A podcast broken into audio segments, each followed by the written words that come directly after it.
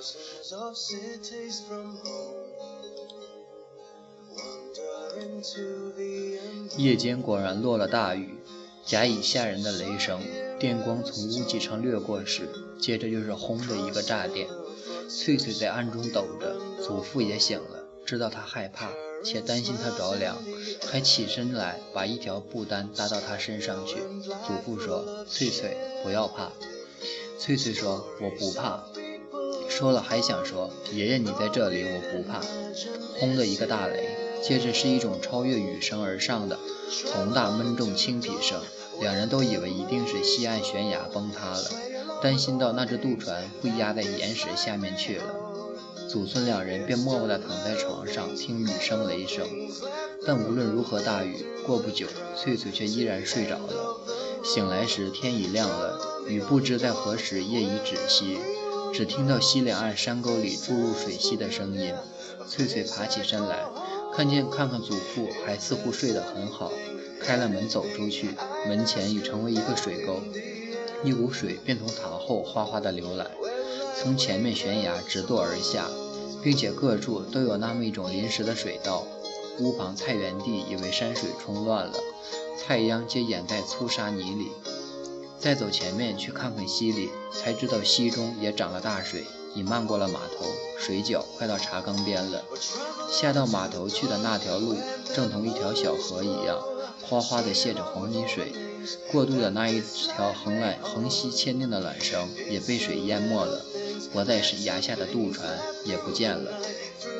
翠翠看看屋前悬崖并不崩塌，故当时还不注意到渡船的失去。但再过一阵，他上下摸搜索不到这东西，无意中回头一看，屋后白塔已不见了，一惊非同小可，赶忙向屋后跑去，才知道白塔夜已倒塌，大堆砖石极凌乱地摊在那儿。翠翠吓慌的不知所措，只锐声叫他的祖父，祖父不起身，也不答应，就赶回家里去。到的祖父床边摇了祖父许久，祖父还不作声。原来这个老年人在雷雨将息时已死去了。翠翠于是大哭起来。过一阵，有人茶洞从茶洞过川东跑差事的人到了溪边，隔溪喊过渡。翠翠正在灶边一面哭着一面烧水，预备为死去的祖父磨澡。那人以为老船夫一家还不醒，急于过河，喊叫不应，就抛掷小石头过溪。打到屋顶上，翠翠鼻涕眼泪成一片的走出来，跑到溪边高崖前站定。喂，不早了，把船划过来。船跑了，你爷爷做什么事情去了？他管船，有责任。他管船，管五十年的船。他死了。翠翠一面向河西人说着，一面大哭起来。那人知道老船夫死了，得进城去报信，就说：“真死了吗？不要哭吧，我回去通知他们，要他们弄条船带东西来。”那人回到茶洞城边时，一见熟人就报告这件事。不多久，全茶洞城里外都知道这个消息了。河街上船总顺顺，派了派人找了一只空船，带了副白木匣子，即刻向必须局撑去。城中养马兵却同一个老军人赶到必须居去，砍了几十根大毛竹，用葛藤编做筏子，作为来往过渡的临时渡船。筏子编好后，撑了那个老那个东西。到翠翠家中那一边按下，刘老兵手竹筏来来往渡人，自己跑到翠翠家里去看那个死者，眼泪湿盈盈的，摸了一会儿躺在床上硬僵僵的老友，又赶忙做这些应做的事情。到后帮忙的人来了，从大河船上运来棺木也下来了。住在城中的老道士还带了许多法器，一件旧麻布道袍，并提了一只大公鸡，来尽义务。办理念经祈祈水诸事，也从筏上渡过来了。家中人出出进进，翠翠只坐在灶边矮凳边，呜呜地哭着。到了中午，船总顺顺也来了，还跟着一个人扛了一口袋米、一坛酒、一腿猪肉。见了翠翠就说：“翠翠，爷爷死了，我知道了。老年人是必须死的，不要发愁，一切有我，各方面看看就回去了。”到了下午，入了殓。一些帮忙的回的回家去了，晚上便只剩下了那老道士、养马兵，同顺顺家派来的两个年轻长年。黄昏以前，老道士用红黑纸剪了一些花朵，用黄泥做了一些烛台，天断黑后。棺木前小桌上点起黄色九品蜡，燃了香。棺木周围也点了小蜡烛。老道士披上那件蓝马布道服，开始了丧事中绕棺仪式。老道士在前，拿着小小纸幡引路。孝子第二，马兵殿后，绕着那寂寞棺木慢慢转着圈子。两个常年则则站在灶边空处，胡乱地打着萝卜。老道士一面闭了眼睛走去，一面且哼且唱。我安慰亡灵。提到关于亡魂所到西方极乐世界花香四季时，老马兵就把木盘里的纸花向棺木上高高撒去，象征西方极乐世界情形。到了半夜，事情办完了，放过爆竹，蜡烛也快熄灭了。翠翠眼泪婆娑的，赶忙又到灶边去烧火，为帮忙的人办宵夜。吃了宵夜，老道士歪到死人床上睡着了。剩下几个人还得照规矩在棺木前守灵。马老马兵为大家唱丧堂歌，用个空的两米木生子当做小鼓，把手拨拨拨的，一面敲着，一面唱下去。唱王阳卧冰的时候，唱事情，唱黄香枕扇的事情。翠翠哭了一整天，同时也忙了一整天。到这时已倦极，把头困在靠在棺前眯着了。两常年同马兵吃了宵夜，喝过两杯酒，精神还呼呼的，便轮流把丧堂歌唱下去。但只一会儿，翠翠又醒了，仿佛梦到什么。惊醒后明白祖父已死，于是又悠悠地哭起来。翠翠，翠翠，不要哭了，人死了哭不回来的。秃头陈四子。接着就说了一个新娘嫁新嫁娘的人哭泣的笑话，话语中夹杂了三五个粗野字眼，因此引起因此引起了两个常年咕咕的笑了许久。黄狗在屋外吠着，翠翠开了大门，到外面去站了一下，耳听处各处是虫声，天上月色极好，大星子倩见透蓝天空里，非常沉静温柔。翠翠想，这是真事吗？爷爷当真死了吗？老马兵原来跟在他的后边，因为他知道女孩子心门窄，说不定一炉火闷在灰里，痕迹不着。见祖父去了，自己一切无望，跳崖跳悬崖梁，想跟着祖父一块儿去，也说不定，故随时小心监视着翠翠。老马兵见到翠翠痴痴地站着，时间过了许久还不回头，就打着咳叫翠翠说：“翠翠，露水落落了，不冷吗？不冷，天气好得很呀。”一颗大流星是翠翠轻轻地喊了一声，接着南方又是一颗流星划空而下，对西有猫头鹰叫：“翠翠。”老马兵夜已同翠翠并排站到一块儿站定了，很温和地说：“你进屋里睡去吧，不要胡思乱想。”翠翠默默地回到祖父棺木门面前面，坐到地上又呜咽起来。守在屋中两个常年已睡着了，养马兵便悠悠地说道：“不要哭了，不要哭了。”你爷爷也难过了，眼睛哭胀，喉咙哭嘶，有什么好处？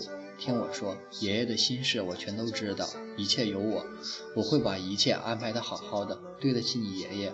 我会安排，什么事都会。我要一个爷爷欢喜，你也欢喜的人来接收这渡船，不能如我们的意。我老虽老，还能拿镰刀同他们拼命。翠翠，你放心，一切有我。远处不知什么地方鸡叫了，老道士在那边床上糊糊涂涂的自言自语：“天亮了吗？早了。”大清早，帮忙的人从城里拿了绳索、杠子赶来了。老船夫的白木小棺材为六个人抬着，到那个青圮了的塔后山居上去埋葬时，船总顺顺、马兵、翠翠、老道士、黄狗皆跟在后面，到了预先掘就的方井边。老道士照规矩先跳下去，把一点朱砂颗粒同白米安置在井中四隅及中央，又烧了一点纸钱。爬出井时，就要抬棺木的人动手下病。翠翠哑着喉咙干嚎，伏在棺木上不起身。经马兵用力把她拉开，方能移动棺木。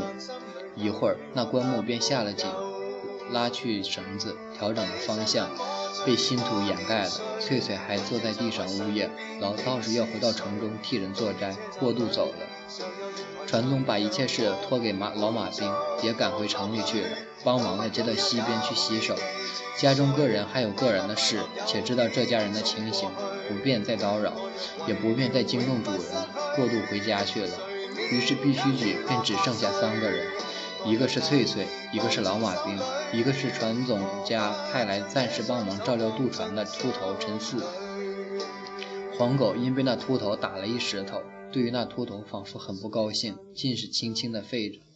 到了下午，翠翠同老马兵商量，要老马兵回城把马托给营里人照料，再同 再回必须举来陪他。老马兵回转必须举时，秃头陈四被打发回城去了。翠翠仍然自己同黄狗来弄渡船，老让老马兵坐在西岸高崖上玩，或撕着个老喉咙唱歌给他听。过三天后，船总来商量接翠翠过家里去住，翠翠却想看守祖父的坟山，不愿即刻进城，只请船总过城里衙门去为说句话，许养马兵暂时同他住住。船总顺顺答应了这件事，就走了。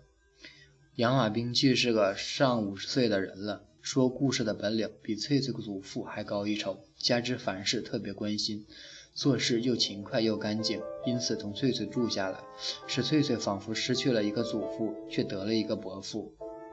过渡时，有人问及可怜的祖父；黄昏时想起祖父，皆使翠翠心酸，觉得十分凄凉。但这份凄凉日子过久一点，也就渐渐淡薄些了。两人每日在黄昏中通晚上，坐在门前西边高崖上，谈点那个躺在尸土里可怜祖父的旧事，有许多是翠翠先前所不知道的，说来便更是翠翠心中柔和。又说到翠翠的父亲，那个又有爱情又惜名誉的军人，在当时按照绿营军勇的装束，如何使女孩子动心。又说到翠翠的母亲如何善于唱歌，而且所唱的那些歌在当时如何流行。时候变了，一切也自然不同了。皇帝已不再做江山，平常人还消说。杨马兵想起这些自己年轻时做马夫时，牵了马匹到必须去来对翠翠母亲唱歌，翠翠母亲不理会。到如今自这自己却成为这孤雏的唯一靠山、唯一信托人，不由得不苦笑。因为两人每个黄昏必谈祖父以及这一家有关系的事情。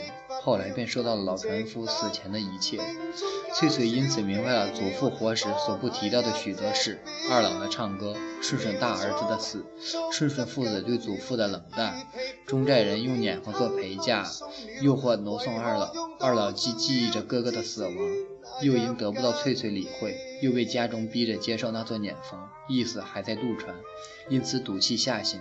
祖父的死因又如何与翠翠有关？凡是翠翠不明白的事，如今可全明白了。翠翠把事弄明白后，哭了一个夜晚。过了四期，船总睡睡派人来请马兵进城去，商量把翠翠接到他家中去，作为二老的媳妇。但二老人既在陈州，先就莫提这些这件事，且搬过河街去住。等二老回来时，再看二老意思。马兵以为这件事得问翠翠，回来时把顺顺的意思向翠翠说过后，又为翠翠做主张，以为名分既不定夺，到一个生人家里去不好，还不如在必须局等，等到二老驾船回来时，再看二老意思。